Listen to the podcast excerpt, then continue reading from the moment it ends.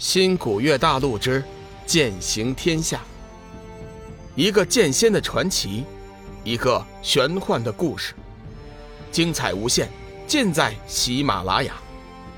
主播刘冲讲故事，欢迎您的订阅。第三百七十七集，昏迷之中，修真界玄青山，修真会盟。在空明大师和千惠神尼的提议下，最终通过了以长老会的形式共同执行会盟的决议。长老的设置充分考虑到了各大势力的代表，当然，最主要考察的因素还是修为的高低。毕竟，在这个强者为尊的年代，要想对别人发号施令，你就得有过人的本事。经过众修真的推选、考核，最终决出的长老人选由天山二老、紫云真人、空明大师、千惠神尼、飞花仙子、齐恒、天月上人、天机子，总共九人。所谓的长老会，最终还是由五大门派掌管，中小门派一个也没有。为了表示慎重，由天机子提议，九大长老共同决议。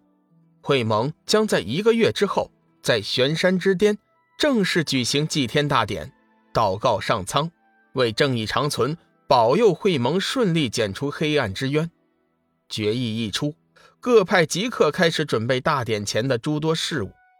天涯海阁接引城，窗外暮色苍茫，天际微微泛起一道晚霞，半空中已有了数颗闪亮的星辰，微风吹过。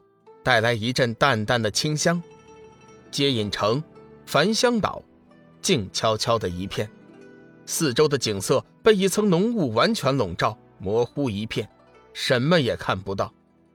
突然，两道人影出现在雾气之中，其中一人掐起法诀，驱散周围的雾气，脚下顿时显出一条光滑闪亮的绿色晶石路，路的尽头是一群庞大的建筑。远远看去，红柱青瓦，重檐初夏，奇脊飞檐，脊势稳瘦，气度非凡。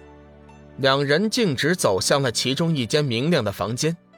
房间内，一张宽大的玉床靠着西墙放好，寒玉床上横卧着一个男子，双目紧闭，沉睡不醒。床前丈许处摆着一张紫晶玉桌子。紫晶玉桌子放置着几个白玉水晶托盘，其中盛放着一些奇异的果子，发出淡淡的清香。前面引路的男子看了一眼玉床上的男子，眼中闪过一道喜色，随即就退了出去。房间之内只剩下跟他一起前来的女子。女子身穿一身白色衣裙，显得亭亭玉立，云鬓峨眉。秋水为眸，秀雅出尘，不见半分世人俗气。他轻轻地走上前，仔细端详了一会儿玉床上的男子，随后坐在床边，俯下身子，轻轻地在男子的嘴唇上吻了一下。美丽的眸子之中闪现出晶莹的泪珠，娇躯不停地轻微颤抖。小雨，你快醒来，我的心里好怕，好担心呢。都怪我没有保护好你，女子轻声哭泣着，口中不停的责怪着自己。不用说，女子自然是小玉，韩玉床上则是被修罗魔女偷袭重伤的龙宇。今天已经是龙宇昏死过去的第二十天了，他依旧没有任何的转醒的迹象。当日，小玉将龙宇带到接引城之后，九夷散人本欲出手救治，谁知。仔细探查发现，龙宇周身筋脉被三道神秘力量守护，任凭九夷散人如何施为，也无法顿起神识检查伤害。无奈之下，只好放弃。几天之后，九夷散人通过龙宇的眸子和脸色，惊奇地发现，他体内的伤势在奇迹般的自行愈合。为了保险起见，九夷散人建议将龙宇放在一处清静的地方。叫他自行愈合，旁人不得干扰。就连小玉每天也只能是来看望龙宇两个时辰。两个时辰的时间很快就过去了，小玉依依不舍地拉住龙宇的手，久久不想离开。外面清月已经再三的催促了，小玉擦去眼角的泪水，再次俯下身子，亲吻了一下龙宇的嘴唇，才慢慢的离开。随后，清月带着小玉来到了大殿，大殿之中，九夷散人、见君子、太元尊者、大明王、林海散人、志远，全部都在。众人看到清月和小玉进来，急忙询问龙宇的情况。小玉情绪不高，似乎不想说话。清月急忙向众人介绍了龙宇的情况。当然，他能说的也只能是脸色、气息和眼神。九夷散人仔细想了一会儿，眼中闪过一道喜色，环视一圈，说：“各位，告诉大家一个好消息。从目前的情况来看。”寒水很有可能会在近期内苏醒。小玉闻言，顿时来了精神，猛地站起身来，走上前问道：“前辈，你说的可是真的？”看着小玉满怀期待的眼神，九夷散人重重的点了点头：“嗯，不错，确实是真的。少则三天，多则七天，寒水一定能够苏醒。太好了！”太好了，小玉的脸上愁云顿时一扫而过，被喜色所替。她甚至不顾淑女的形象，在大殿中欢呼起来。